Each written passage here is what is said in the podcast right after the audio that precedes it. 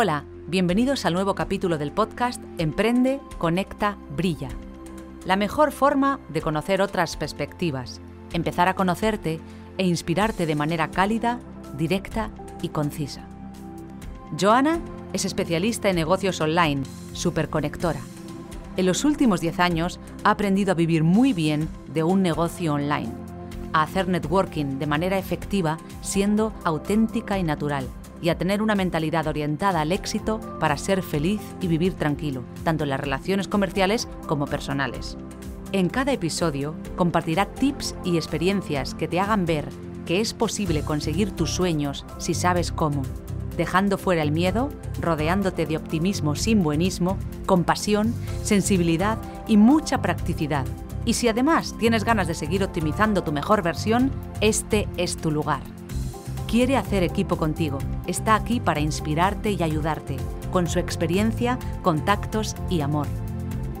Este es el podcast de Joana Ferrero de Experienciar. Emprende, conecta, brilla. Vamos allá. Bueno, para mí me, me hace muchísima ilusión entrevistarte, que hablemos, que tengamos esta conversación sobre todo en un tono informal. Te voy a preguntar un poco de todo, de emprendimiento, de networking, vamos a hablar también de amor y de abundancia, ¿vale? Eh, te tengo que decir que para mí ha sido súper, súper importante, porque durante los dos años que yo me planteé mi vida y demás, hasta que me divorcié, yo, siempre decía, no, me voy a correr con Sergio. con Sergio, con Sergio Fernández. ¿Cómo que te vas a correr con Sergio? ¿En serio? Y decía, sí, lo tengo aquí. Entonces, me he visto casi todos tus vídeos y demás y me sirvió muchísimo para, para cambiar la mentalidad, para llenarme de fuerza de, ostras, que yo no quiero ir por este carril, quiero ir por el otro. Así que desde aquí quiero darte las gracias. un placer, un placer. Bueno, quiero contar también que eh, Sergio Fernández eh, ha tenido una trayectoria, porque claro, como en sus vídeos cuenta parte de su, de su vida, luego quiero que te, que te, presentes tú, pero quiero hacer una pequeña introducción. Dale, ¿no? De cómo de su parte comercial desde muy, muy joven ha ido montando, eh, bueno, pues lo que tiene ahora, que es una maravilla, el Instituto de Pensamiento Positivo, donde ha ido un montonazo de gente, pero sobre todo yo creo que eh, la esencia y la parte más importante es que enseñan lo que enseña mucha gente con tu personalidad y sobre todo con la parte de mentalidad y de crecimiento personal y de desarrollo personal que para mí es súper importante.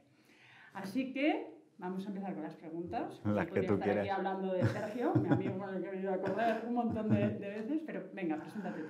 Bueno, presentarme. Pues mi nombre es Sergio Fernández, ya lo sabes, y digamos que la tarjeta de visita es director del Instituto Pensamiento Positivo, pensamientopositivo.org, donde ofrecemos formación en desarrollo personal y profesional. Todo ello basado en un sueño que tuve hace muchos años, en una idea nuclear que articula todo lo que hacemos, que es que hay mucha información que permitiría a las personas, si la conocieran, que tuvieran vidas más plenas y significativas. Entonces, mi trabajo en todo lo que hago es divulgar toda esa información. He escrito siete libros, tengo centenares literalmente de vídeos subidos a YouTube, hacemos más de 2.000 alumnos al año en Instituto Pensamiento Positivo, tenemos cinco programas formativos, programas formativos online y siempre todo está basado en la misma idea. Cojamos ideas complejas, convirtámoslas en algo sencillo y permitamos que cualquier persona las pueda experimentar y las pueda llevar a su día a día para tener una vida mejor. Eso básicamente es a lo que me dedico. Bueno, y una pregunta que, que me gustaría hacerte es, ¿tú alguna vez soñaste que te ibas a dedicar a lo que hoy te, te dedicas? Yo es cierto que de muy joven tenía como una llamada al tema del periodismo. Uh -huh. eh, desde siempre he tenido como una llamada a divulgar información. O sea, yo en eso sí que tengo una llamada clara como a, a, divulgar información para hacer de este planeta un lugar mejor. Uh -huh. Lo que yo no me podía imaginar es que iba a ser en la forma en la que ha sido.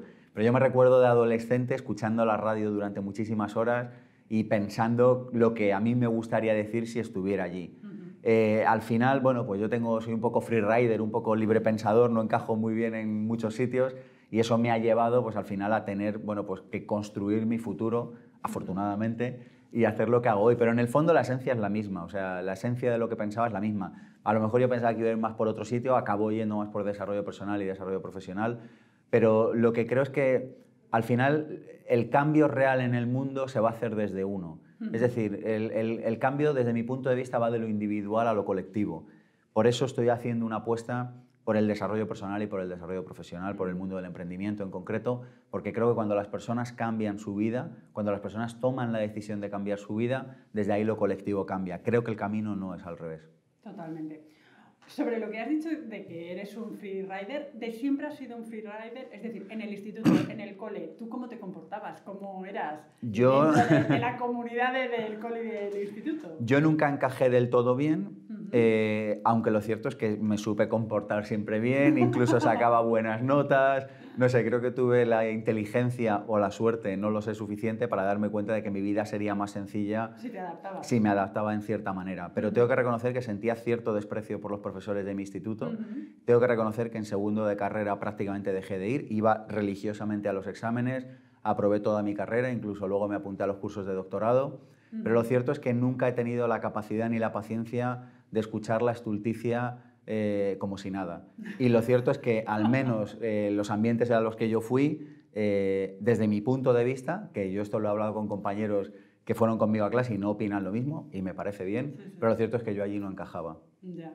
Pero no encajabas porque no te aportaba más, porque estaban leyendo realmente lo que ponía en el libro y no aportaban ideas creativas que dijeras, puedo aplicar a mi vida porque a mí desde siempre me ha fascinado aprender. Por eso tengo mi actividad principal es educativa, por eso escribo libros, por eso tengo una empresa de formación, porque me fascina aprender, porque creo que una de las cosas más importantes en la vida es que un ser humano se abra al aprendizaje. Y abrirse al aprendizaje no solo es venir a clase, no solo es leer un libro, abrirse al aprendizaje es aprender de cualquier ser humano con el que te encuentres, de cualquier circunstancia que la vida te presente y te regale, es estar abierto al aprendizaje. Y yo desde esa apertura al aprendizaje me parecía una cosa un poco ortopédica tener que memorizar cosas para reproducirlas en un examen. Vamos, esto es un discurso bastante manido, no hace falta que... o sea, no vengo a aportar nada nuevo con esto. Pero tú lo dices encima desde una perspectiva de una persona que se le daba bien memorizar, pero hay muchísima gente que no se le da bien memorizar. Y entonces, claro, la dificultad es, es doble. Entonces, este tema, o sea, a mí me toca un poco el corazón porque a mí me ha costado muchísimo eh, yo de siempre quise estudiar Bellas Artes y de repente estudié Ciencias Políticas porque era como lo que debía hacer, ¿no? Y, me o sea, conecto mucho con lo que estás contando. Por eso te, te, pregunto lo de Freerider. Pues ahí, fuimos. Ya, hiciste lo que pudiste adaptándote. Hicimos lo que pudimos. Bueno, eh, una, una, pregunta que me gusta hacer, porque cuando eh, yo trabajo con emprendedores me doy cuenta que muchas veces esa parte de la adolescencia, incluso de la familia, ha marcado mucho cómo nos comportamos y demás. Así que te quiero preguntar cómo era tu familia. ¿Cómo era mi familia? Pues supongo que una familia normal como muchas de las que... Bueno, no sé, yo conozco un montón de, familias que no son normales. La mía es disfuncional totalmente. Bueno, ¿acaso todas las familias lo sean? ¿Acaso la normalidad sea la disfuncionalidad? Pero yo digo que tengo una familia divertida. Sí. Bueno, yo me crié fundamentalmente con mi madre, mis padres se separaron, eh, me crié con mi madre y pasaba mucho tiempo con mis abuelos y con mis tíos. Y bueno, me crié en el barrio de Usera, en el sur de Madrid. Eh, luego fui al instituto en, bueno, en la zona centro, en, en, la zona de la Latina, en Madrid.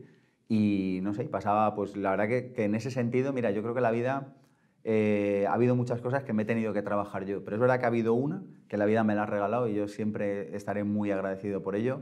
Y es que he sido yo me he sentido como una persona querida, o sea, como... la leche. Eso es la hostia. Yo, yo esto, esto me ha costado comprenderlo, pero con los años lo he ido viendo y yo digo, mira, es verdad que no tuve un entorno en el que aprendí idiomas, me lo he tenido que trabajar luego. Es verdad que no estuve en un entorno, en, no sé, como con una formación especial, colegio, en fin, ya hemos hablado de esto.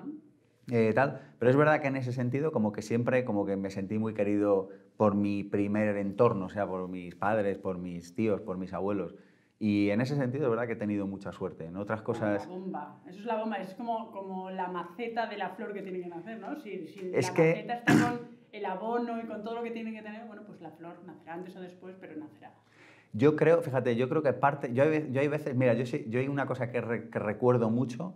Mi madre siempre me decía tú pase lo que pase, cree en ti. Suceda lo que suceda, da igual que te enfrentes a los profes del cole, me decía, da igual que te enfrentes a mí, tú pase lo que pase, suceda lo que suceda, sigue siempre tu instinto. Y esto cuando he tenido que tomar decisiones difíciles en mi vida, todos los seres humanos vamos a tener que tomarlas eventualmente, y siempre sigo siguiendo este mismo criterio. Digo, ante la duda, si todo el mundo me dice que esta pared es negra, pero yo la veo blanca, yo actuaré en consecuencia como si la viera blanca. Y creo que eso al final, a lo largo de los años, eh, va marcando una trayectoria de vida. Y tengo que reconocer que eso fue un regalo eh, que me hizo mi madre, que yo creo que hoy en día eh, sigue marcando mi existencia en, las decisiones que tomo en el día a día. Y me siento muy afortunado. Sí. Me siento muy afortunado por ello, porque es verdad que digo, bueno, podría haber sido de otra manera. Al final, el hecho de que no, o sea, si hubiera sido de otra manera, probablemente, no lo sé, lo hubiera aprendido yo o ya me hubiera buscado las vueltas, no lo sé, para aprenderlo. Pero lo cierto... pero el cree en ti, aprenderlo, es muy difícil. A mí la gente cuando me dice, pero ¿cómo se te ocurre hacer esto? Digo, porque yo en mi casa, que yo digo que vengo de una familia con un sello de AUPA, nunca me han puesto eh, límites, como aquel que dice. Es decir, yo pintaba las paredes de mi casa, eh, mis padres siempre me dejaban hacer, con lo cual yo no tengo límites para hacer porque, porque mm. otras cosas sí, ¿no? Entonces, este es el sello que nos, nos dan en nuestra familia y que tu sello sea eh, que tengas amor y encima cree en ti, a mí me parece la pera. Sí, sí. me parece la, la, pera. Bueno, ¿qué sí, sinceramente.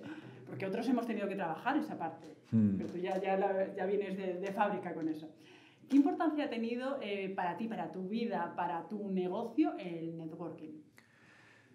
Yo no creo mucho, y fíjate que he trabajado en una asociación, de, vamos, en un organismo del Ayuntamiento de Londres eh, que organizaba eventos de networking. Eh, yo tengo un proyecto dentro del instituto que lo conoces que se llama Mastermind, que es un mastermind para juntar gente, para juntar en este caso emprendedores para que compartan experiencias.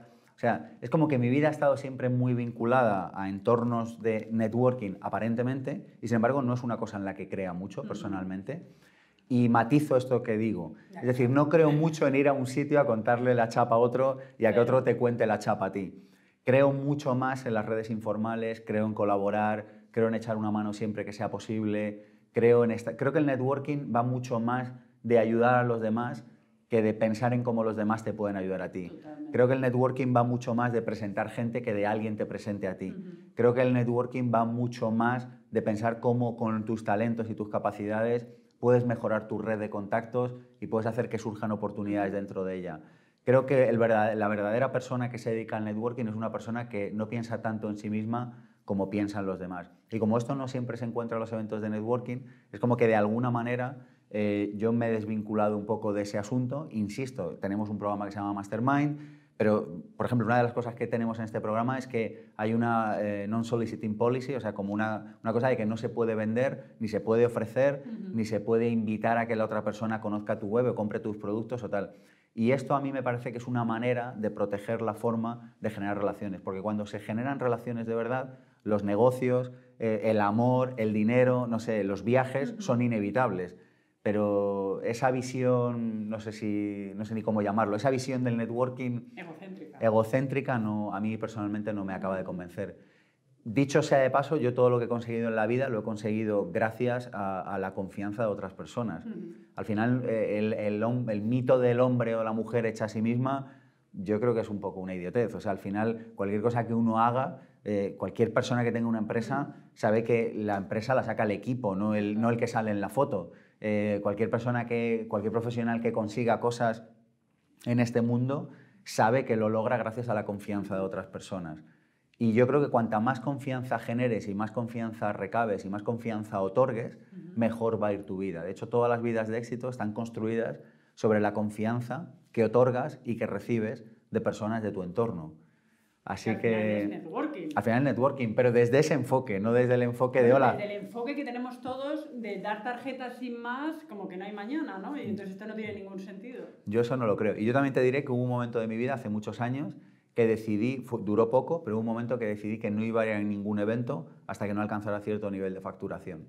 Porque creo que el, el principal trabajo de un emprendedor no es conocer gente, el principal trabajo de un emprendedor es trabajar y es servir. Y esto que queda poco sexy, eh, yo por, es, mi, es mi experiencia y yo por eso la cuento, pero yo creo que el trabajo de un emprendedor primero es despegar el avión y cuando el avión está despegado ya te quitas el cinturón de seguridad, vas al baño, te tomas algo, pero cuando el avión está despegando todo el mundo tiene que estar concentrado en que el avión despegue. Fíjate, porque eh, yo estoy totalmente en desacuerdo contigo, porque creo que los emprendedores cuando empiezan yo creo que tú ya tenías un background de, venta y, demás que te resultaba mucho más fácil, a lo mejor que a la, media de los españoles que nos han dicho que la venta es mala y que van a... Puede ser, puede ser. Pero los emprendedores, yo siempre les digo, ir a eventos donde os juntéis con vuestra tribu, que intercambiar información, no para vender, sino intercambiar información a ver cómo se están haciendo las cosas. O sea, ahora yo te estaba contando antes de la entrevista de cómo lo estoy haciendo y demás, ¿no? Y seguramente, pues bueno, pues te habré dado alguna idea y tú de lo que me vas a contar me vas a dar otra idea. Entonces, para mí es súper importante que los emprendedores empiecen a contactar con otros para que se hagan esta tribu, para empezar a crecer, porque muchas veces los emprendedores, la soledad del emprendedor es estar en casa, y más los emprendedores online, que es más mi, mi, nicho, es estar aquí en la cueva, no te relacionas con nadie, no sabes si lo estás haciendo bien o qué herramientas estás utilizando. O sea que una mezcla entre los Sí, sí, no, no, que está bien, matizo, ¿eh? o sea, que, que, que, me parece bien, si es que yo lo hago, o sea, yo estoy en dos, en dos masterminds, ayer precisamente estuve en un evento de emprendedores, o sea, que sí que lo hago, pero o sea, que la, la idea que quería transmitir era que, que tu empresa no despega por ir a un evento. Ah, no, no, que esto, que por, que por otra... Que por otra parte es bastante obvio, pero después de muchos años en el mundo emprendedor eh, he visto muchas cosas, las suficientes como para poder decir esto. Y yo en mi experiencia personal tomé esa decisión en un momento de mi vida, que luego volví a salir. Pero bueno, esto que creo que hay un momento para trabajar y un momento para... Totalmente. Hay un momento para estar arriba y un momento para estar abajo, hay un momento para estar dentro y un momento para estar fuera. Totalmente. ¿Qué importancia tiene la venta para un emprendedor, para un empresario y demás? Y, esto que no nos han enseñado, ¿no? que antes he, dicho, y que la gente tiene auténtico pánico. O sea, que yo me dedico a, a formar también a emprendedores y esta parte es como que vas a ayudar, no vas a engañar. ¿Qué importancia tiene? Mira, yo creo que para que una empresa salga adelante, y este es el sistema que nosotros seguimos aquí en IPP, eh, tiene que tener cuatro patas, o sea, es como si fuera un taburete y tuviera que tener cuatro patas firmes. Nosotros le llamamos así en plan de broma el foco en la foca. Eh, y esto es muy sistema IPP. El foco es estar enfocado en la foca. ¿Y qué es la foca? Es financiero, operativo, comercial y administrativo. Y así no se nos olvida. Entonces, si tú tienes un negocio y no llevas bien los registros contables, a partir de cierto nivel no llevas bien las cuentas, vas a tener problemas. Si no estás eh, centrado en lo operativo, en entregar valor, en generar sistemas, en generar procedimientos, en hacer que el negocio sea escalable, vas a tener problemas. Si no, tienes un negocio y no estás en lo comercial, en el marketing, en la venta, vas a tener problemas. Y si no estás en lo administrativo, es decir, en cómo van los flujos de trabajo, en la documentación, en los archivos, en, no sé, las relaciones laborales, en los recursos humanos, vas a tener problemas. De las cuatro patas, probablemente la que menos nos damos cuenta que es importante en España, probablemente, es la pata de la foca de la C, de comercial, marketing y ventas. A mí me parece absolutamente esencial. Y un taburete, aunque tenga las cuatro patas, que ya sería mucho decir, porque muchas veces lo financiero también se olvida, lo operativo también, pero un taburete, de las, si no tiene las cuatro patas, es un taburete que va a estar inestable. Desde mi punto de vista, aprender de ventas, aprender de marketing es absolutamente esencial. Yo, de hecho, a nuestros alumnos les digo, mira, si, si, tenéis, o sea, si tenéis que elegir solo aprender una cosa, aprender de esto, porque eso te va a generar dinero y con el dinero vas a poder comprar conocimiento para suplir las otras áreas. Es decir, que si estás solo, estás en tu casa y no sabes qué hacer, digo, si no sabes qué hacer con un negocio, tú vende. Luego ya iremos viendo a ver cómo organizamos lo financiero, lo operativo y lo administrativo. A mí me parece absolutamente esencial. Yo, he hecho, el máster de emprendedores que dirijo, la parte fundamental del máster que de las cuatro áreas que tiene, la última es todo lo que tiene que ver con comercial y ventas. Y le metemos un repaso a la gente impresionante que pasa por allí, porque es que esa mentalidad hay que tenerla. Es que si no la tienes, yo he visto cantidad, igual que tú, de productos, de servicios, de gente que tiene ideas fantásticas, brillantes, que son muy buenos. Sí, pero es incapaz de vender. En lo que hacen y no lo venden. Y es como que digo, pero el mundo se está quedando sin, esa parte. El mundo, digo, mira, yo a veces les cojo y digo, me dan ganas de cogerlo de la solave. digo, mira, es que no va de ti, es que va del resto. O sea, si la vida te ha entregado un don y un talento, el hecho de que tú no lo sepas vender solamente significa que le estás privando al resto del planeta de que pueda disfrutar de tu don y de tu talento. De manera que si no lo haces, estás dejando de cumplir tu papel en el mundo. Y alguien me puede preguntar, pero es que si mi papel en el mundo es hacerlo y no es venderlo, yo no sé, digo,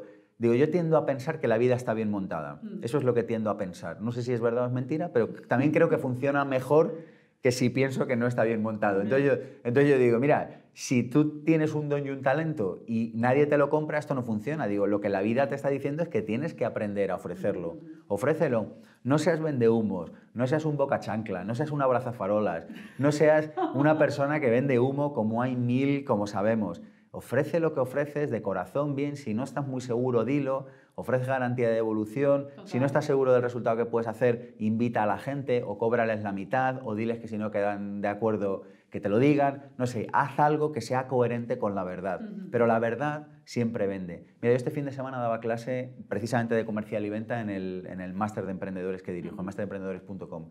Y una de las cosas que les decía al arrancar la sesión era, la verdad tiene un campo atractor tan alto que solamente con que tú digas tu verdad, automáticamente vas a hacer ventas. No sé si una o 200, no sé si hoy o mañana. Desde la confianza, ¿no? Que al final es lo que vende. Pero no solo desde la confianza en uno mismo, sino desde la verdad. Si yo vendo esta ventana o vendo este móvil o vendo esta mesa y te estoy hablando de mi verdad o la verdad, es decir, mira, esta mesa vale para A, pero no vale para B. Esta mesa es muy barata, a cambio no dura, o esta mesa es carísima, pero a cambio va a durar. Lo que carajo sea que sea verdad. Desde la verdad vas a vender. El problema es que a veces vendemos o queremos vender o nos han contado que la mentira funciona. Pero Desde la necesidad, ¿no? Muchas veces de... Bueno, eso, eso por supuesto. Y entonces, claro, como que, que, no... Pero mira, incluso si vendes desde la necesidad con verdad, funcionará. Fíjate, porque si tú coges a una persona y le dices, mira, tengo que venderte esta mesa, si no la vendo me van a despedir. Pero más allá de eso, es buena. Pruébala y no sé qué. La verdad, mira, nosotros tenemos un principio, lo habrás visto al entrar en IPP, tenemos los valores ah, colgados en la puerta y el primero, de, el segundo de ellos, de hecho, pone verdad. y nosotros tenemos un dicho interno que repetimos mucho, que es la verdad protege al que la practica. Se cae un profesor, nos ha pasado este fin de semana, se cae un profesor que no puede venir. Hostia, ¿qué le decimos a los alumnos? Pues ya sabe lo que le tienes que decir. Porque se ha caído. Que se ha caído, la verdad protege al que la practica. Esas cosas pasan en la vida y si alguien no lo entiende tendrá un problema. Es que, es que no sé, un familiar se le ha enfermado, que le voy a tener aquí atado? Es que es decir, la verdad protege al que la practica y desde la verdad vendemos. Genial. Bueno, una pregunta que te, quiero hacer es, tu eh, background como comercial, de, bueno, que desde el instituto vendías y demás, ¿cómo, ha influenciado a la hora de, expandirte o de, crecer y demás y de transmitir estos valores, que son estos que están en la, puerta, pero luego supongo que eh, también los transmites a tu equipo y demás. Esa parte comercial, ¿cómo, cómo de importante ha sido? Mira, yo una de las cosas que, que, decimos aquí dentro en IPP es, tú, ante cualquier duda, voy a entrar ahora un equipo nuevo, yo digo, tu principal trabajo es servir al cliente. Digo, si tú le ayudas y luego tienes un lío conmigo, tú y yo nos entenderemos. Digo, pero si tú no le ayudas y no tienes un lío conmigo, tendrás un lío conmigo. Entonces, desde ahí se vende automáticamente. Yo, por ejemplo, una de las cosas que hacía cuando empecé instituto y que sí, bueno, ahora ya no sigo haciendo porque yo ya no puedo responder el email de entrada, pero lo he hecho durante muchísimos años, es llamado, y, sigue pasando hoy en día, de hecho cada vez entran más emails y a veces no les puedo, pero entra un correo electrónico y es como, oye, ¿me podéis recomendar un libro de venta? Oye, ¿me podéis decir eh, cómo podría yo, no sé qué? Y una de las cosas que entendí afortunadamente desde, desde el principio es, mi trabajo en este, o sea, a mí la vida me ha dado un don con este tema. Digo, entonces mi trabajo es estar conectado con mi don. Si yo lo hago, venderé automáticamente. Esto funcionará automáticamente. El servicio, las empresas que tienen verdadera vocación de servicio, el cliente lo huele. Eso, eso el cliente lo huele. Tú entras en un restaurante que de verdad están enamorados de servirte su comida y lo hueles no solo en un sentido gastronómico, sino que lo, lo detectas. O sea, es como que, te, como que te inspira. Entras en un sitio que solo van a por tu dinero y también lo notas. Entonces yo creo que la mejor... La emoción, ¿no? El recuerdo que al final es de, de, es que se nota. me encanta este restaurante o hay algo que... Mm. Y eso funciona con todas las empresas. Al final tú llegas a un sitio y tú dices, ¿esta gente viene solamente a por mi dinero o esta gente viene a servirme? Y desde ahí la empresa funciona. Eh, mira, lo hablaba hace poco con un amigo y yo le decía, digo, las, las, las muy pocas veces que ha durado muy poco, que me he despistado del principio de servir, eh, la vida me ha dado un aviso. Total. Y no porque me haya despistado del, principio de servir, de eh, irme al egocentrismo, no sé qué. En mi caso fue que me despisté mucho hacia la gerencia, hacia la gestión, hacia tal. Y, entonces, y la vida me avisó y me dijo, no, si es que tú, o sea, la manera en la que tú puedes servir mejor no es esta dedica tus días a servir de la mejor manera posible, haciendo lo que hagas, desde por la mañana hasta por... Tú has llegado hoy aquí y yo, cuando has llegado yo ya llevaba dos reuniones, o sea, es una cosa como... Y, yo desde por la mañana es como mi foco es dónde puedo estar que sea más útil. A ti no te cuesta madrugar, ¿no? A mí sí me cuesta. ¿Sí? Sí, pero si, o sea, si solo hiciera lo que no me cuesta, no haría nada en mi vida. Claro. No, no, pero sí me cuesta, sí me cuesta. Sí, sí. De hecho, mi ritmo es más... O sea, la tendencia natural es más nocturna pero como sé que no hay que hacerlo, pues, eh, no, pues no lo hago. Pues vas controlando. Bueno, eh, ¿cómo has conseguido pasar de ser un emprendedor, de dar formaciones y demás, a crear lo que tienes ahora? Es decir, ¿cómo se hace para crecer de, emprendedor a empresa? Claro, te lo podría contar en 250 horas de formación del máster de emprendedores y me, y me, queda, y me quedaría corto, pero, pero o sea, básicamente, mira, por, por simplificar, foco en la foca. Aprende de financiero, aprende de operativo, aprende de comercial, aprende de administrativo. Es decir, una empresa está basada en diferentes patas. Si tú conoces o contratas a alguien que sepa de esas patas, eh, te va a ir bien. ¿Qué más? Aprendiendo todo el rato. ¿Cómo aprende un ser humano? Aprende de muchas maneras. Aprende yendo a formaciones, yo lo hago. Aprende leyendo, lo llevo haciendo toda mi vida. Aprende de iguales en Mastermind, aprendes de las experiencias de otras personas que se dedican a lo mismo que tú. Aprendes de mentores, también lo llevo haciendo muchos años. Un mentor es una persona que va por delante de ti, como bien sabes, en un camino y te cuenta simplemente lo que se ha encontrado por el camino. ¿Y de qué más aprendes? Ya aprendes de asesores. Aprendes de personas que son expertas en un aspecto concreto de lo que tú necesitas aprender. Entonces yo creo que si te apalancas sobre el conocimiento que todo esto te puede aportar y tú a cada uno de esos sitios vas con ganas de sumar también, es decir, vas a un curso y si puedes aportar algo lo aportas para que el resto aprendan, eh, un libro si encuentras un fallo, esto lo hago a veces, se lo mando al, escritor o al editor o a quien sea, eh, si estás con tus iguales, compartes desde la experiencia, siempre desde la experiencia, por lo menos es el principio que usamos aquí en IPP, no es del consejo, no es de la opinión, no es del tú deberías. Eh, entonces al final estás en un entorno en el que siempre se suma. Y cuando uno está en entornos donde siempre se suma, está aprendiendo todo el rato. Y cuando uno está aprendiendo todo el rato y cuando va a un entorno donde no se aprende todo el rato, es que lo hueles a 7 ah, kilómetros. Te dan ganas de darle al botón de eject y es que es como las películas norteamericanas que van en el avión y le tocan y entonces le da el botón y sale disparado. Así que en respuesta a tu pregunta, ¿cómo lo he hecho? De, ah, pues no sé, por cierto, trabajando mucho. Yo sé que esto, claro, yo sé que en el mundo emprendedor hay que decir que tú vas en deportivas, que no trabajas y te has hecho rico en tres meses. Yo conozco muchísima gente, mucha, dentro de Mastermind mismamente, en otra organización en la que estoy, en EO, Conozco mucha gente que le va muy bien, pero, pero realmente bien. Hay un denominador común para todos y es, al menos los primeros años, trabajaron mucho, porque la única manera de aprender es echarle horas. Un tío que toca bien el saxofón o la guitarra o la batería ha hecho muchísimas horas de ensayo. Una persona que eh, es buen empresario o buena empresaria es una persona que le ha echado muchas horas, porque hay un aprendizaje que solo se consigue... Con horas. Solo se consigue con horas. Y el que cuente lo contrario se está perdiendo una... El que, el que el que quiera acceder a cierto nivel con rebajas no lo va a entender.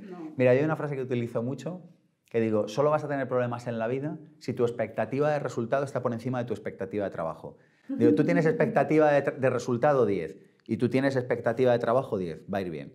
Tú tienes expectativa de trabajo 12, perdona, de resultado 12 y expectativa de trabajo 12, va a ir bien. Pero si tú tienes expectativa de trabajo 10, de resultado, perdón, expectativa de eh, resultado 10 y expectativa de trabajo 5, eso va a ir mal, eso va a dar fallos siempre. Sí, sí, no está alineado, vamos.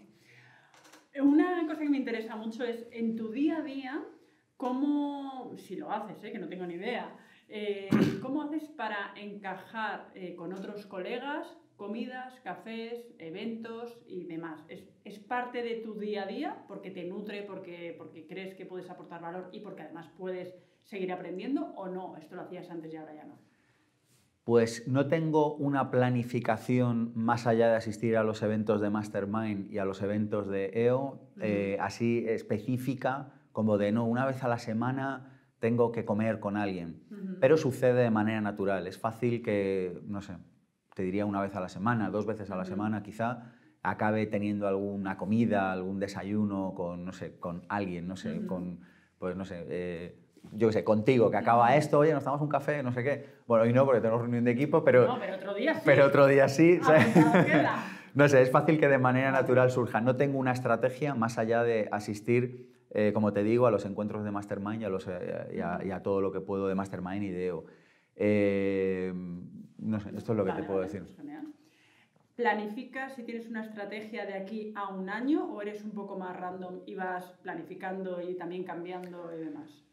Yo planifico la incertidumbre, o dicho de otra manera, ensayo, eh, como dicen, eh, escuché una vez a un actor decir una frase, eh, ensayo la improvisación. Es decir, nosotros hoy, de hecho, tenemos reunión de planificación de todo el año 2020, en el que vamos a ver qué vamos a hacer cada trimestre, cuáles son los proyectos planteados, el número de plazas, los KPIs, o sea, vamos a tirar todo el año 2020 y ver qué va a pasar. Pero por el camino, si me encuentro algo interesante, eh, con frecuencia mi propia naturaleza hace que quiera hacerlo. pero si lo hago, por lo menos ya sé que me he desviado de la ruta inicial. Y esto, que dices, bueno, pero entonces ¿para qué tienes una ruta inicial? Esto, desde mi punto de vista, es tremendamente valioso. De la misma manera que nosotros en el Vivir con Abundancia decimos o sugerimos la idea de, oye, ten un Excel para tus finanzas personales, en el que tengas una planificación, un presupuesto anual, en el que sepas cuánto vas a ingresar más o menos, cuánto te vas a gastar más o menos, pero si luego por el camino te encuentras otra cosa que realmente es acorde a tu misión, a tu propósito y a tus valores, toma ese desvío y está bien. Pero por lo menos cuando lo haces, ya sabes que te estás saliendo de lo que inicialmente tenías planeado. Así que, eh, aunque me ha costado, hace años no lo hacía, pero entendí la necesidad y sobre todo entendí las ventajas de tener planificado mm. al menos 12 meses por delante y tener la visión clara por lo menos a 3 o 5 años, aunque luego no siempre se cumple, por lo menos es gratificante el tener, una guía, el tener una guía clara. O sea, nosotros ya tenemos ahora mismo claras eh, las, directrices de los próximos 12 meses y sé cuáles son los objetivos, al que luego pasa otra cosa, pues está genial. Pero tiene que ser muy interesante, porque si no es muy interesante, entonces ya sé que diré que no. Vale. Sea, necesitas retos, necesitas que te, que te, es que, que te encienda un poco el esto de, ostras, vamos para allá, aunque luego te desvíes, pero... Es que yo creo, yo, creo que más que el reto, para mí no es tanto el reto como desde el ego, como de no, lo he logrado. Para mí, para mí personalmente no tiene tanto que ver con eso como con la satisfacción de saber que vivo mi propósito. Para mí el propósito, de hecho saca un seminario que se llama Vivir con propósito, para mí el propósito es como muy importante. El propósito, la misión, el legado, es algo que, eh, al menos para mí, otorga eh, sentido y otorga, no sé, una dirección y un norte a cada día en mi vida. Entonces, para mí, más que el reto de, va, lo he logrado, me he propuesto hacer no sé qué y lo he hecho. Yo para eso digo, yo para eso es que no me doy ni la vuelta en la cama, ¿sí? te lo digo sinceramente. Sí, sí, que no te, que no te es que no me, no, entiendo perfectamente. No me llamas, es que no... Muchas de las cosas que me estás diciendo te entiendo perfectamente porque yo funciono un poco igual. Entonces, eh, ¿tú cómo te... Sí, porque me hace gracia. ¿Tú cómo te describirías a ti mismo? ¿Cómo me describiría? Sabemos que describir es limitar. Sí, sí, bueno, pues limítate. No está permitido en esta entrevista. Eh, no sé, ser humano. No, hombre, no. Hombre, ¿cómo que no? ¿Qué quieres que te diga, pues, gato? ¿Cómo te ves tú? Otra cosa es cómo te vemos el resto. ¿Cómo te ves tú? Un ser humano en constante aprendizaje y en constante evolución. ¿Pero crees que eres una persona introvertida o extrovertida? ¿O esto también son límites? Creo que puedo ser lo que quiera en cada circunstancia. Mi tendencia natural es más a escuchar que a hablar. Vale. Mi tendencia natural es más a mirar que a ser mirado. Me consta, me consta. Mi tendencia natural es más a observar que a contar mi rollo. Esa es mi tendencia natural. Lo que pasa es que, claro, como cuando estoy en el escenario, que es cuando se me ve, claro, tienes que, eh, todo. cuento un montón de cosas, puede parecer que mi tendencia natural es la contraria. Y sin embargo no es así. A mí me llamó muchísimo la atención la primera vez que hablé contigo, que... Eh, ¿para, qué, ¿Para qué era? Ah, para que fueras ponente. Entonces, claro, de todas las conferencias, digo, este chico habla un montón. Y entonces fui a una conferencia gratuita tuya y entonces me, me dice, bueno, pues pásate y así eh, te pongo cara. yo, pues vale, Entonces, claro, me puse delante tuyo eh, esperando que tú hablases, porque yo no tengo ninguna necesidad de hablar, pero ninguna, porque yo prefiero escuchar y porque yo prefiero observar. Entonces, claro, te quedaste allí para ver yo, ¡coño! ¿Qué digo? Es como, bueno, pues nada, pues aquí estoy yo ¿no? me llama la atención cuando me encuentro gente así, que es como yo, que durante muchísimo tiempo yo sí que he estado como intentando hacerme la extrovertida, cuando yo sé que soy más introvertida, luego en mi entorno evidentemente pues me, me dejo fluir, ¿no? Pero que, que, esta tendencia a observar, a no necesitar hablar y demás, que creo que hay que darle un poco más de relevancia porque parece que lo normal yo estoy muy cómodo en silencio. Tú sí, porque estás muy trabajado. Eh, pero, porque estás muy trabajado. Yo ahora también. Yo llevo en silencio ahora estupendamente y me importa un bledo. O sea, si no tengo nada que decir, ¿para qué voy a hablar? Prefiero escuchar. Pero en general la gente cree que tiene que estar hablando incluso de que hace mal tiempo. Y es como, mm. ¿pero para qué hablas de hablar del mal tiempo? Mm. No sé. Yo creo, yo, yo, yo creo, mucho en el poder de nuestra presencia. ¿no? Creo mucho en que la sola presencia ya comunica. Total. Creo mucho en que podemos cambiar más con nuestro ser que con nuestras palabras. Creo mm. mucho en que, nuestro, en que realmente nuestro ser es quien hace las cosas. Yo a veces cuento que me pasé del guerrero al mago. O por lo menos me gusta creer que es así. Esto, desarrolla un poco. Desde el rol del guerrero uno gana batallas porque va con la espada y lucha y madruga y no sé qué. Y eso está bien pero probablemente, o sea, claro, si estás en según qué rol, si estás en el, eh, por seguir un poco con los arquetipos, si estás en el vagabundo, pasar del vagabundo al guerrero es un triunfo. Mm. Pero si estás en el guerrero, pasar al mago es mejor, porque el guerrero gana las batallas con la espada, pero el mago las gana con la varita. Entonces, a mí me gusta pensar que desde nuestro ser, desde nuestra sola presencia, podemos comunicar más que desde nuestra palabra. A mí me gusta pensar que desde el ser podemos conseguir más que desde la acción. Pero esto no significa que no haya acción. Yo, eh, cuando he quedado contigo, ya llevaba una trayectoria de un montón de horas esta mañana. Es decir, que, no es lo uno o lo otro, probablemente sea lo uno y lo otro. Pero creo más en eso, en que, en que en el estar en silencio en nuestra presencia se puede a veces comunicar más que estando en un estado como de muchas palabras o de mucho comunicar. Así que en respuesta a tu pregunta original, puedo ser introvertido o extrovertido ad libitum. Bueno, sí, como todo el mundo, ¿no? Al final, dependiendo también del entorno, pero está bien conocerse para de repente no estar incómodo y decir, hmm. bueno, pues soy así y está muy bien como soy. Otra cosa que te quiero preguntar eh, y que quiero hablar es sobre amor. Amor en, en, general, amor a la familia, amor a amigos, amor hacia ti, amor hacia la pareja. Eh, ¿Cómo de importante crees que es el amor en la, vida? Y, si crees que se habla mucho o poco de amor. Yo creo que, o sea, bueno, claro, es que esto es una, es una palabra muy grande que tendríamos que definir, pero básicamente yo como entiendo el amor es como la fuerza motriz de la vida. Yo creo que la gasolina de este universo es el amor. No estoy hablando del amor romántico de los juglares, no estoy hablando del amor del romanticismo, no estoy hablando de la idea imperante posiblemente de amor de pareja que hay en nuestra sociedad. Estoy hablando de amor como esa energía que hace que una rosa crezca en la rosaleda del retiro o que hace que tu hígado depure durante la noche, eh, no sé, las sustancias de tu cuerpo. Es decir, el amor como esa energía que subyace a todo lo que es, que está ahí, que ha estado ahí y que siempre estará ahí. Y en realidad yo creo que cuando nos dejamos inundar de ese amor, es como que tenemos una paz absoluta y como que nos damos cuenta de cuál es nuestro papel verdaderamente en el universo. Eh, claro, esto luego tiene muchas manifestaciones, el amor a tu pareja, el amor a tus padres, el amor a tu trabajo, el amor a, no sé, al ser humano, pero en realidad, en realidad, en realidad, lo que yo, lo que yo siento es que hay como una fuerza que, que va más allá de mí, que hace que este cuerpo funcione, que hace que yo esté aquí sin ni siquiera entender eh, muy bien desde un punto de vista como más racional o más lógico que hago aquí y que sin embargo mueve todo lo que hago. Yo creo que nuestro camino en este planeta es descubrir el amor y darnos cuenta de que somos amor. Eso es lo que sinceramente creo. Y en la parte de emprendimiento, ¿cómo, o sea, ¿cómo ves la parte del amor? Porque al final muchas veces estamos en el emprendimiento en plan de, bueno, hay que facturar, ¿vale? Voy a ayudar, voy a tal, ¿no? Y muchas veces eh, a, emprendedores con los que trabajo es que, claro, porque quiero conseguir no sé cuántos clientes, que tú vas a conseguir lo que tú quieres conseguir, pero como no lo hagas desde el amor, desde tu talento, desde tu de cómo vas a ayudar y le vas a resolver un problema, da igual lo que hagas, ¿no? Hmm. Entonces, eh, esta parte de vivir desde el amor o desde el miedo que los emprendedores muchas veces eh, pues viven desde el hmm. miedo, es que si no esto, pues se me acaba el paro y entonces ya tengo que, que hacer otra cosa, ¿no?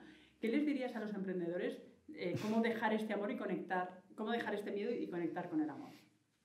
Yo creo que lo primero, probablemente, sea tomar conciencia de que en este universo básicamente hay dos fuerzas esto no lo digo yo, o sea, esto cualquier persona que haya observado mínimamente el mundo y muchas tradiciones espirituales hablan de ello con diferentes palabras, pero básicamente hay dos fuerzas, a mí siguiendo la tradición de curso de milagros, si es que se le puede llamar tradición a una cosa que tiene 40 años, pero siguiendo esa, esa línea, de pensa, esa línea de pensamiento, me gusta llamarle amor y miedo, que creo que es la nomenclatura que estás utilizando tú también. Y básicamente hay una fuerza que nos lleva a ser lo que somos eh, y hay una fuerza que nos lleva a no ser lo que somos. Eh, le podemos llamar el ego, le puedes llamar, yo qué sé, Freud le llamaba el tánatos, eh, la tradición cristiana le llama el diablo, eh, no sé, la cábala le llama el adversario, da igual el nombre que le pongamos, lo importante es que el, budismo le llama el deseo, o sea, al final son diferentes nombres para lo mismo, pero lo importante es entender que hay dos fuerzas motrices que mueven este planeta. Una es el amor y otra es el miedo. Una es una que te acerca a lo que tú eres y una es otra que te aleja de lo que tú, de lo que tú eres. Yo en el libro Vivir con Abundancia le llamo abundancia y escasez.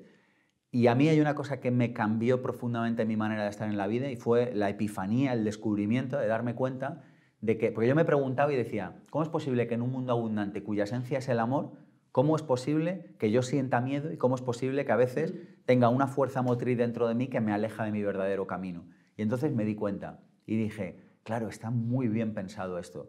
Digo, en un mundo en el que solo hubiera amor o abundancia, yo no estaría eligiendo desde el libre albedrío el amor o la abundancia. Es decir, me sería impuesto. Y es muy poco abundante y muy poco amoroso imponer la abundancia o imponer el amor a alguien. Esto, que parece un juego de palabras, pero es que pero tiene, pero tiene una profundidad. Y entonces dije, claro, la vida en su amor absoluto me pone el amor y el miedo, me pone la abundancia y la escasez, para que yo desde el libre albedrío diga o ponga resistencia, esto es muy, muy de cábala, pero o ponga resistencia a la escasez o ponga resistencia al miedo, ¿para qué? Para inclinarme por el lado bueno. De manera que cuando escojo el amor o cuando escojo la abundancia es consecuencia del libre albedrío y por tanto desde ahí puedo disfrutar verdaderamente del amor y de la abundancia. Así que rebobinando y cogiendo tu pregunta, oye, ¿qué le dices a un emprendedor que tiene miedo? Que no, diría, lo primero que entienda que hay dos fuerzas dentro de sí mismo y que están en el universo, la entropía y, el orden. O sea, es que al final vivimos en un mundo que es como dicotómico, el hombre y la mujer, el día y la noche, la humedad y la sequedad. Entonces hay como, y está el amor y el miedo, y hay como esas dos fuerzas. Y la fuerza del miedo no va a desaparecer nunca, pero es que está bien que no desaparezca nunca. Entonces cuando un emprendedor dice, es que siento miedo, es que vas a seguir sintiendo miedo todo el resto de tu existencia. O sea, la única decisión que puedes tomar es en qué te enfocas, y aquello en lo que te enfocas se hará más grande. Yo a veces lo cuento y con esto cierro con una metáfora y le llamo el partido de fútbol amañado por Dios. Y digo, tú imagínate que fueras el seguidor, yo no soy seguidor de ningún deporte ni nada, pero tú imagínate que fuera el seguidor de un equipo de fútbol, se te apareciera Dios y te dijera, pide un deseo y tú, quiero que gane todos los partidos que va a jugar el resto de su vida. Tú irías el domingo siguiente allí, eh", gritarías, tal. al segundo domingo gritarías menos, al tercero irías allí, estarías y al cuarto dirías, eh, han ganado tal. Al final, ¿por qué? Porque si no, si no hay conflicto, o sea, si no hay la posibilidad de que gane o la posibilidad de que pierda, en realidad ese partido es aburrido la vida, tal y como está concebida, y no sé la razón, pero me gusta que sea así, si no hay ese conflicto entre el bien y el mal, entre el amor y el miedo, no podemos elegir. Y si no podemos elegir, no hay victoria, en un sentido no del ego, insisto, sino en un sentido de decir, he tomado el camino correcto, he optado por vivir mi propósito, he decidido ser el ser que he venido a ser a este planeta. Así que... clarísimo. Una cosa que te quiero preguntar, que yo cuando lo digo, de hecho el otro día en una cena con, con, con amigas, evidentemente que, que trabajan para, para, otras personas y demás, y, y, pues que son muy sabias en muchas cosas y, y, me, me, enseñan un montón de cosas, pues eh, se me ocurrió decir que yo no veo la tele ni escucho la radio, yo estudio ciencias políticas, durante muchísimo tiempo he estado sobreinformada sobre este tipo de información, y entonces se me ocurrió decirlo con toda la normalidad porque para mí ya es normal. De hecho, de vez en cuando me pongo las noticias para estar un poco al día, para, para tener un poco de contexto, ¿no? Y entonces una, una, persona a la que adoro, pues con todo su amor me dijo, pero qué barbaridad, ¿no? Entonces no estás informada, ¿no?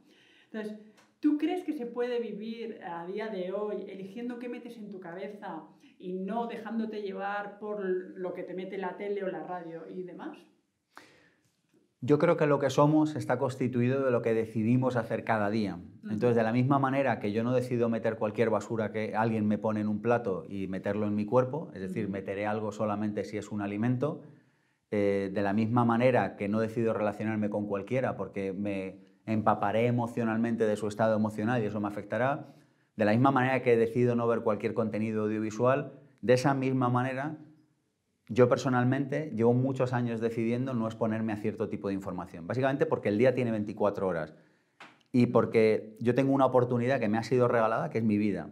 Entonces yo mi vida decido no eh, malgastarla y para mí, personalmente, esa es mi opción, entiendo otras opciones, pero es la mía, eh, entiendo que malgastarla es eh, pasar tiempo en un entorno en el que no hay verdad, en un entorno en el que se está manipulando la información en un entorno en el que los intereses personales priman por encima de los hechos, en un entorno donde lo único que importa, o donde parece al menos que lo único que importa, en según qué entornos o sectores, es quedar por encima y es llevar razón. Entonces, cuando a mí lo que me gusta es lo constructivo, como lo que me gusta es que el ser humano aumente su nivel de conciencia, como lo que creo es que el cambio siempre va a ir de lo individual a lo colectivo, yo he tomado la decisión del tiempo que decido informarme, informarme de verdad. Y entonces leo sobre salud, leo sobre espiritualidad, converso sobre emociones, converso sobre empresa, me formo sobre las cosas que yo considero importantes en la vida. Pero es porque es un, básicamente es un juego de suma cero, o sea, el tiempo es el que es y cada uno tiene eh, la, decisión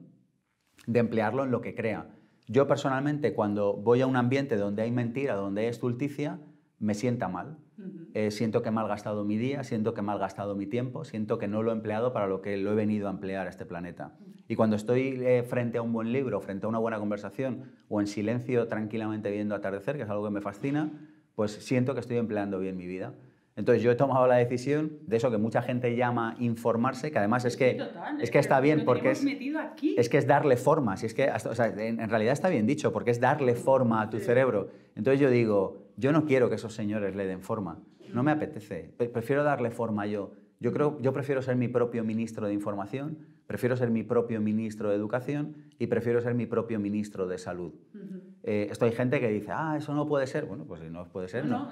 Eh, me, parece, me parece bien, pero es la... Tomé conciencia de, ostras, mira a ver qué dices, en qué entornos, porque no te van a entender. Bueno, ni falta que haces, si es que no hemos venido a este mundo a que nos entiendan.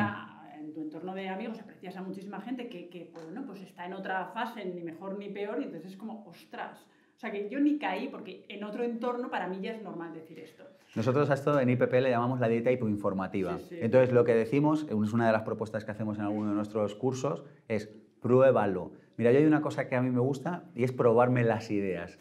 ¿Sabes? De la misma manera que tú no te hubieras comprado esta blusa sin habértela probado probablemente, eh, tú no te coges una idea y te la compras de por mm. sí. Yo digo, oye, pruébate la idea, a ver si te gusta, digo, porque a lo mejor podría ser que esta idea no te sentará bien. Y yo lo que digo es, pruébate la idea de estar un tiempo. A mí una cosa que me gusta mucho es tomarme la vida con sentido lúdico. Entonces yo hay muchas veces que me pruebo ideas durante un tiempo y digo, y yo la, eh, la primera vez que hice esto de la dieta informativa dije, hace pero muchísimos años dije, voy a estar un mes sin tele.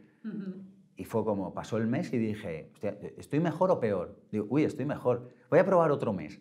No, es que no te das cuenta. Y entonces, de repente no está en tu vida. Y entonces, a ver qué pasa. Entonces yo digo, pruébate la idea. Si no pasa nada. O sea, al final van a seguir con sus cosillas y, o sea, no, no va a pasar nada. Te vas de viaje un mes y vuelves ¿y qué ha pasado? No ha pasado nada. Sí, sigue, siguen con sus cosillas. Total, hasta el punto que ayer me senté con mi madre y digo, mamá, venga, vamos a poner las noticias, ¿no? Y lo estábamos viendo y digo, ¿hay gobierno o no hay gobierno? Mi madre, no, no, aún no hay. Digo, madre mía, o sea, para mí esto, que, que yo he estado metida ahí a tope, pues es como súper extraño. Pero me di cuenta que incluso hasta el tiempo cuando lo daban, eh, era de manera negativa. O sea, era, llegan lluvias, no sé qué, no sé más. O sea, es como lo peor de lo peor y, demás. Digo, es que hasta el tiempo es negativo. Mira, todo el mundo, todo el, meternos ese, ese, tipo de ideas. Todo el mundo sabe, o por lo menos todo el mundo que haya decidido estudiar mínimamente la vida, sabe que es muchísimo más fácil manipular a una persona que tiene miedo que manipular a una persona que está centrada. Es decir, si yo ahora te cogiera, imagínate que es una barbaridad, pero yo te dijera, hay unos señores con pistola en la sala al lado, yo sé la salida de emergencia de esta sala, sígueme. Si tú, si tú creyeras la primera hipótesis y la segunda, y tú dijeras, es verdad que hay unos señores con pistolas que no van a atacar, y es verdad que este señor que está delante mío sabe la salida, tú me seguirías. Pero yo lo que habría hecho es meterte miedo para, para, para llevarte a realizar determinado tipo de acciones. No sé, yo creo que al final la manera en la que nos sentimos a veces nos da pistas, no siempre, pero a veces nos da pistas de cuál puede ser el camino correcto. Entonces yo creo que hay un interés, eh, no sé muy bien ni de quién ni tal, tampoco es que sea mucho de la teoría de la conspiración, pero lo que sé es que, o sea, lo que sé es la, la emoción con la que uno se queda cuando observa ciertos medios de comunicación, sé que no es positiva para vivir eso, lo, eso lo tengo claro. Y entonces, como lo tengo claro, pues decido no vivir de acuerdo a ese principio. Bueno, ya vamos acabando, pero te quiero hacer dos preguntas. Las que tú quieras. a ver, eh, ¿cómo de importante es eh, la autoestima, el quererse, para vivir en general? Te pongo en contexto. Eh, yo hace dos años me divorcié y entonces yo he descubierto otro, otro tipo de, de, de, quererme. Es decir, yo siempre he creído que he tenido buena autoestima, pero ahora ya es la, la pera. ¿Por qué? Porque he hecho un, un máster de crecimiento personal yo misma. Eh, en el momento que después de seis meses de divorciarme tuve que decir, bueno, tengo que salir al exterior, tengo que volver a relacionarme, eh, incluso tal vez, fíjate, a lo mejor va y me enamoro, ¿no? en, esta, en, en, esta búsqueda de, bueno, voy a ver cómo se hacen las cosas ahora, 15 años después, eh, bueno, pues de repente empecé a conectar con un montón de cosas que tenía totalmente olvidada y tener que trabajar esa parte de autoestima, de quererme y qué quiero yo realmente, ¿no? Que la gente en general va tan en automático que no se mm. mira. Entonces, ¿cómo de importante crees que, que, es esta parte de autoestima que yo la he descubierto, en la parte de emprendimiento yo la tenía hecha, pero en la parte personal, y yo siempre digo que la parte personal y empresarial están muy, muy comunicadas, hasta tal punto he descubierto que es importante esta parte personal que influye en la empresarial, que tengo un nuevo proyecto que se llama Ligar en Internet, ¿vale? que luego te, te comentaré, te he traído un libro.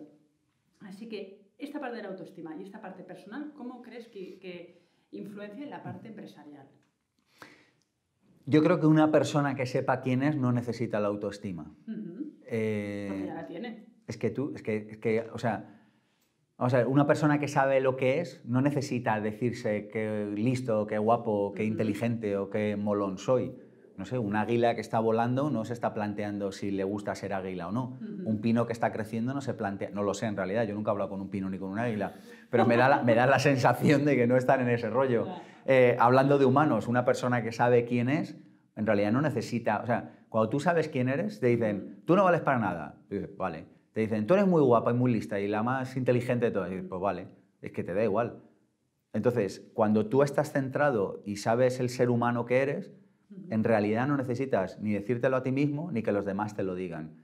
Creo que todo el, todo el lío de la autoestima, desde mi punto de vista, viene probablemente porque no nos hemos detenido a saber el ser que somos. Cuando tú sabes la persona que eres, no existe la posibilidad de que no te quieras, porque como eres amor y tu naturaleza es el amor y sabes quién eres, automáticamente te aceptas y te quieres. Probablemente este sea el camino de descubrimiento de muchos, en- en- en- de de muchos de nosotros en esta vida. Pero realmente esto, sinceramente esto es lo que creo. Es decir, cuando uno tiene realidad y constancia y acepta el ser que hay de la vida, de uno mismo, desde ahí la autoestima no hace mucha falta. Ese es mi punto de ¿Pero tú vista. crees que el 80% de la población eh, sabe quién es? No sé si el 80, el 92,4 o el 71,6, no lo sé. De la gente que tú te relacionas Pero- o, o no, Pero la- es muy probable que la mayoría de las personas, es muy probable, no lo sé, no tengo un número ni un estudio al respecto, pero mi intuición me dice que la mayor parte de las personas probablemente no tengan mucha claridad al respecto de la persona que son. Y entonces a partir de ahí empieza a haber muchos problemas. Claro. Porque si yo tengo claro, por re- retomar lo que hablábamos antes, yo tengo claro que soy divulgador. ¿Por qué? No lo sé. Es el rol que me ha dado la vida. Si hubiera nacido, no sé qué decirte, jazmín, pues me dedicaría a dar olor. Pero lo que no puede ser es que un jazmín se plantee que quiera estar correteando por la sabana. Porque ha nacido jazmín, no ha salido tigre. Entonces yo creo que cuando tú tienes claridad de lo que eres y cuando tienes claridad de lo que has venido a hacer aquí, desde ahí muchos problemas desaparecen. Y aquí viene el siguiente lío, que es, pero yo cómo lo sé y tal. Digo, pues es que no hay tal lío, o sea, si es que en realidad, por lo menos, parar y escuchar. es parar y saber quién eres. No sé, es como Es que escoger... el parar es tan difícil en una sociedad donde te dice que no pares, que no estés sola, Hmm. que escuches las noticias y no sé, que pongas ruido para no estar contigo. Pues claro. Yo una de las cosas que llevo haciendo de manera religiosa los últimos años y que espero, si la vida eh, me lo permite, seguir poder haciendo muchos años más, es hacer un retiro cada año, un retiro de silencio solo. Eh, ¿Qué significa esto? Tampoco hay que hacer nada raro, ni raparse la cabeza, ni nada. ¿eh? O sea, quiero decir que es una cosa tan sencilla como irte a un sitio y pasar, pasar dos días, o yo la- el más largo que he hecho han sido 40 días, pero los he hecho de dos días también, y está bien, de fin de semana. Pero es irte un par de días, o, o- o siete, o los que a ti te salga, o puedas, o no sé, o puedas encajar. ¿A hacer qué? Pues hacer nada, no sé, a levantarte sin prisa, a desayunar tranquilo, a darte un paseo, a pensar que ha sido de tu último año, a pensar qué va a ser del siguiente, a, a- a pensar si estás bien, a sentir si estás bien. No sé qué hay que hacer, nada, parar un Ah. poco. Porque lo bueno, que lo bueno en de, lo bueno de, claro, a mí me ha a mí, bueno, a mí me han salido libros de, o sea, que a mí también me, me pasa muchas veces, yo cada 15 días tengo libre de niñas y de todo, y es un fin de semana que pongo parte de actividad, pero parte de estar sola en silencio. Y la gente me dice, ¿pero en serio? Pero es que me flipa. O sea, y de repente se te ocurren un montón de cosas, fíjate, si te han Sí. salido libros. Sí, sí. Bueno, esto, nada, simplemente, o sea, como, como parar para darte cuenta de quién eres, pero es muy complicado saber quién eres cuando vas conduciendo a 200 por hora por una carretera de montaña, porque es que no te puedes despistar ni un milímetro o te sales en una curva y te matas. Y metafóricamente es así como vivimos, vamos a toda velocidad, esquivando las curvas, no sé qué. Y claro, de- y te lo digo yo que, que tengo un nivel de actividad alto, pero al igual que tengo un nivel de actividad alto porque me gusta, tengo un principio para protegerme de mí mismo, que es, y, y tengo unos principios para ello a lo largo del año, que es parar de vez en cuando para protegerme de mi, para protegerme de mi tendencia a la sobreactividad. Porque uno no puede estar, de la misma manera que uno no puede estar parado, uno no puede estar siempre en, en, acción. Uno tiene que encontrar un equilibrio que sea respetuoso con su esencia. Mi esencia es más de actividad, pues tendré que tener un equilibrio que tienda hacia la actividad. El que tenga más una esencia de, de, calma, pues tendrá que tener un equilibrio que le conduzca un poco más a la calma. Pero tendrá que poner frente a la calma actividad, de la misma manera que los que tienen más actividad tendrán que poner frente a la actividad la calma. Pero lo importante de todo esto es entender que si no paramos de vez en cuando, va a ser muy difícil que nos demos cuenta quiénes somos. Y cuando sabemos quiénes somos, cuando somos realmente conscientes del ser pleno, absoluto, perfecto y completo que somos, desde ahí gran parte de los problemas de la vida desaparecen de un plumazo. Totalmente. Bueno, la última pregunta que te quiero hacer es sobre la abundancia. Esto que la gente habla como abundancia, abundancia, abundancia. No es, yo entiendo que, que nuestra donde vivimos y, en España, vamos, que tenemos abundancia por todas partes. ¿Cómo conecta esta parte de la parte de, emprendimiento con la vida en general? Es decir, atraer abundancia o estar en la escasez, ¿tiene que ver con el amor y el miedo o no tiene nada que ver? Yo creo que básicamente es un poco lo mismo que hablábamos antes, es decir, hay como dos energías, cada uno le puede llamar de la manera que quiera, el amor, el miedo, la abundancia, la escasez, y al final uno tiene que tomar la decisión de en qué energía va a querer vivir. Vivir en la escasez es una decisión. Yo sé que ahora, eh, o sea, cuando digo esto, yo sé que surge polémica y permíteme explicar por qué digo esto, para que no suene de barbaridad. De la misma manera que vivir con abundancia es una decisión por muy difíciles que sean mis días, por muy difícil que sea mi contexto, yo puedo elegir vivir con abundancia. Yo puedo elegir ser más generoso. Yo puedo elegir ser más humilde. Yo puedo elegir aportar más a los demás. Yo puedo elegir levantarme media hora antes para leer. Yo puedo elegir no comer eso que no debería comer. Yo puedo elegir abrazar más a mis seres queridos. Y eso es vivir con abundancia. Y cuando uno toma esa serie de decisiones de manera sostenida en el tiempo, nuestra vida cambia. Y a mí lo que me encantaría, que no sé si lo veré en mi vida, es que alguien no sé, diera este mensaje en la tele que hablábamos antes, de que las vidas van a cambiar no cuando alguien haga algo fuera, sino cuando cada uno de nosotros, desde la conciencia, tomemos las decisiones desde la abundancia, desde que nos levantamos hasta que nos acostamos. Claro, como venimos con una inercia en muchas ocasiones de tomar decisiones desde la escasez, y yo lo sé porque lo he vivido, eh, hay que tener un ejercicio de conciencia, que lo sigo teniendo, tampoco pretendo ir de nada que pues, sigo aprendiendo y seguiré aprendiendo toda mi vida. Pero hay que tener un ejercicio de conciencia diario para tomar las decisiones desde el sitio de la abundancia. Y cuando yo tomo decisiones desde la abundancia, es fácil que mis resultados sean de abundancia. Cuando yo tomo decisiones desde la escasez, es fácil que mis resultados sean de escasez.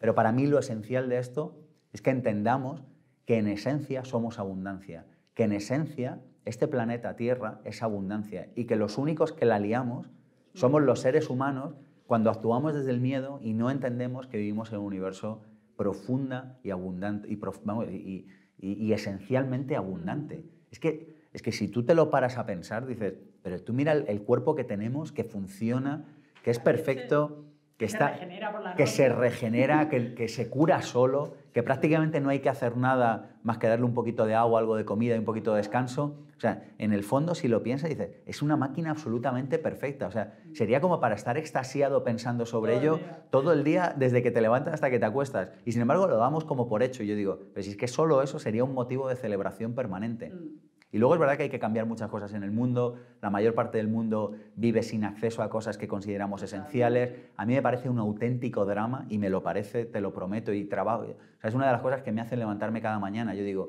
pero ¿cómo no la mayor parte del planeta tiene la información para saber que podrían vivir de otra manera? Y yo es una cosa que me pregunto una y otra vez. Y por eso sigo subiendo vídeos y por eso estoy aquí ahora sentado contigo y, y por eso sigo haciendo lo que hago. Y digo, es una anomalía que con el nivel de desarrollo técnico, espiritual y conciencial que tenemos, la mayor parte del planeta todavía no esté viviendo en una profunda abundancia cada día. Y yo creo que nuestro trabajo, o por lo menos el mío en IPP, es como divulgar la información para que eso sea posible. Eh, mi trabajo también. Bueno, dime, eh, ya para acabar, te lo prometo, el curso... Lo que haga falta. el curso de Vivir en Abundancia, ¿qué, qué, qué cosas tocáis y demás? Porque esto me interesa porque yo también quiero hacerlo. Seminario Vivir con Abundancia. Lo hacemos dos veces al año en Madrid. Tiene una pequeña parte en el que hablamos de las 10 leyes de la abundancia, con ejercicios, basado en el libro Vivir con Abundancia, que por cierto me surgió, como decíamos antes, en un retiro maravilloso en la isla de Lanzarote, que yo no llevaba pensado hacer ese libro Fíjate. y paseando eh, salió. Y básicamente es como entender cuáles son las leyes de la abundancia de este universo. ¿Para qué? Para establecer un cimiento sólido sobre el que construir una independencia financiera. Eh, a mí me parece un crimen, y me lo parece de verdad, que en las escuelas no se enseñe a las personas a manejar una cosa que van a tener que manejar todos los días de su vida, que es el dinero. O sea, hasta para conducir una, una motocicleta se representa una pantomima de examen que no capacita para nada, pero que teóricamente te habilita para llevar un cacharro con 50 caballos para que no te mates. Y sin embargo, algo que todos los días, tú y yo ya lo hemos utilizado hoy, que es el dinero, eh, no nos enseñan a utilizarlo. Entonces, el seminario Vivir con Abundancia está basado en- parcialmente en mi libro Libertad Financiera, en el que cuento una experiencia personal, y fue que yo hace un montón de años, en el año 2007 en concreto, dije, tengo una ignorancia absoluta sobre el tema del dinero. Y me hice una promesa a mí mismo, una promesa, una propuesta. Y dije, en 10 años habré aprendido lo suficiente sobre dinero para que siendo fiel a mis valores, a mi misión y a mi propósito, no tenga que trabajar por dinero. El dinero no sea un problema en mi vida. Entonces eso inició un camino de hablar con un montón de personas, de leer más de ciento y pico libros sobre dinero, de experimentar, de salir a la calle, de hacer cosas, de equivocarme en muchas, de acertar en algunas y de, no sé, de básicamente de hacer un aprendizaje sobre el mundo del dinero. Y he escrito el libro y he hecho el seminario Vivir con. Abundancia que a mí me hubiera gustado encontrar hace 10 años. Yo encontraba un gap enorme, un agujero enorme entre mi situación. Yo vivía en un cuarto interior en el barrio de Lavapiés, en Madrid, y me compraba libros de Kiyosaki, de no sé qué, que hablaban de comprar y de vender edificios Claro, en tratos multimillonarios, y yo miraba así al patio y yo decía, "Hostia, aquí, hay, aquí, hay un, aquí hay un salto cuántico enorme. Y básicamente mi, mi, mi- mi propósito en este momento con este seminario es enseñar cosas aterrizadas. O sea, enseñamos cómo, cómo generar una, o sea, cómo Mm. llevar una economía diaria, cómo empezar a ahorrar, cómo empezar a invertir, cosas prácticas, cosas aterrizadas para que, primero, la abundancia no sea un problema y para que, segundo, el dinero, que el dinero es un sub- la abundancia económica es un subconjunto de la abundancia, está dentro de la abundancia, Ujú. para que primero la abundancia y luego el dinero no sean un problema. Genial. Bueno, Lo hacemos pondré- en Madrid, lo hacemos online también, lo hemos subido ahora online también. Pondré el link online aquí abajo y el del seminario y demás, porque esa parte me, me interesa y sé que además que a los emprendedores con los que trabajo les viene súper bien esta parte. Pues 20 en mayo hacemos el siguiente y el, si no en noviembre creo que son los siguientes. De maravilla.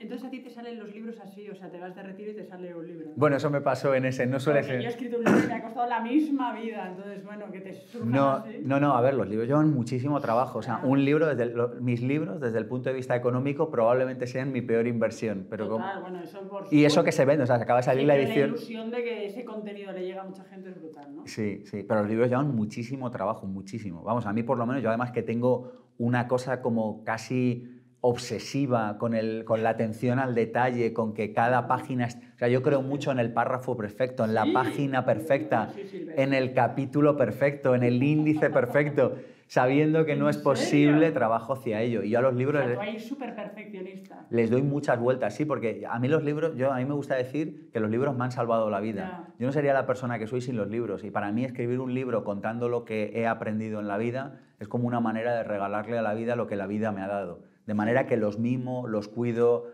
los perfilo. Bueno, lo hago eso, lo hago con los máster, lo hago con el seminario, lo hago con todo porque creo que al final lo que va a quedar es la obra bien hecha. Sí, sí, sí. Eso es lo que creo. Está bien, pero bueno, me llama la atención porque yo no soy así, es decir, yo lo hago lo mejor que puedo, pero llega un momento de no puedo más, esto me satura. y- Entonces, cuando llegues a ese momento hay que darle tres revisiones más, Claro, pero no puedo. que O sea, son no básicamente otros dos meses de trabajo. No, porque entonces nunca terminaría. O sea, he tardado un año y medio en escribir un libro. para mí no estaba bien. Entonces era como, no, ya, basta, esto tiene que llegar a más gente, punto. Bueno, ahora sí que vamos a acabar. Porfa, ya sé que tienes posts llenos de, de libros, de películas, pero quiero que nos digas un libro y una película que nos recomiendas. Es que siempre me hacen la misma pregunta y siempre, abajo, y siempre, y siempre respondo lo mismo. Mira, en pensamientopositivo.org hay libros recomendados por un tubo, hay, hay artículos de libros de salud, hay artículos de libros para emprendedores, hay artículos de los libros que recomendé en el programa de radio Pensamiento Positivo, hay artículos de libros recomendados de cada, pro- de cada programa de Pensamiento Positivo. O sea, es que no sé, Pero no tienes uno que digas, ostras, este libro. yo qué sé, pues mira, Curso de Milagros, que hemos hablado antes de él. ¿Y una película? Y una película, eso sí que es más Vale, complicado. pues ya está, ¿no? Si no te viene, déjalo. Un viaje, ¿qué recomendarías? A uno mismo. A uno mismo, genial. Un restaurante aquí, en Lanzarote o donde quieras. Tu casa. Genial. Cada día, comiendo de lujo, sano, sabroso y rico. Muy bien. ¿Qué mejor restaurante que cuidarse a uno mismo en su propio hogar? De maravilla. Un hábito. Un hábito, aprender, o sea, generar hábitos para aprender, leer cada día, ir a un par de cursos al año, eh, destinar el diezmo educativo. Mira, este hábito, el diezmo educativo, destinar un 10% de tus A ingresos formarse, ¿no? a formarse. Bueno, bueno, pues ha sido un auténtico placer. Hemos hablado de todo, absolutamente de todo. Yo seguiría, pero no, me parece oportuno que tienes más cosas que hacer. Mil, mil gracias, de A ti. verdad. Ha sido un auténtico placer. A Espero ti. que hayas estado a gusto. Un placer, sí, cuando quieras más. Bueno, pues hasta aquí. Adiós. Chao.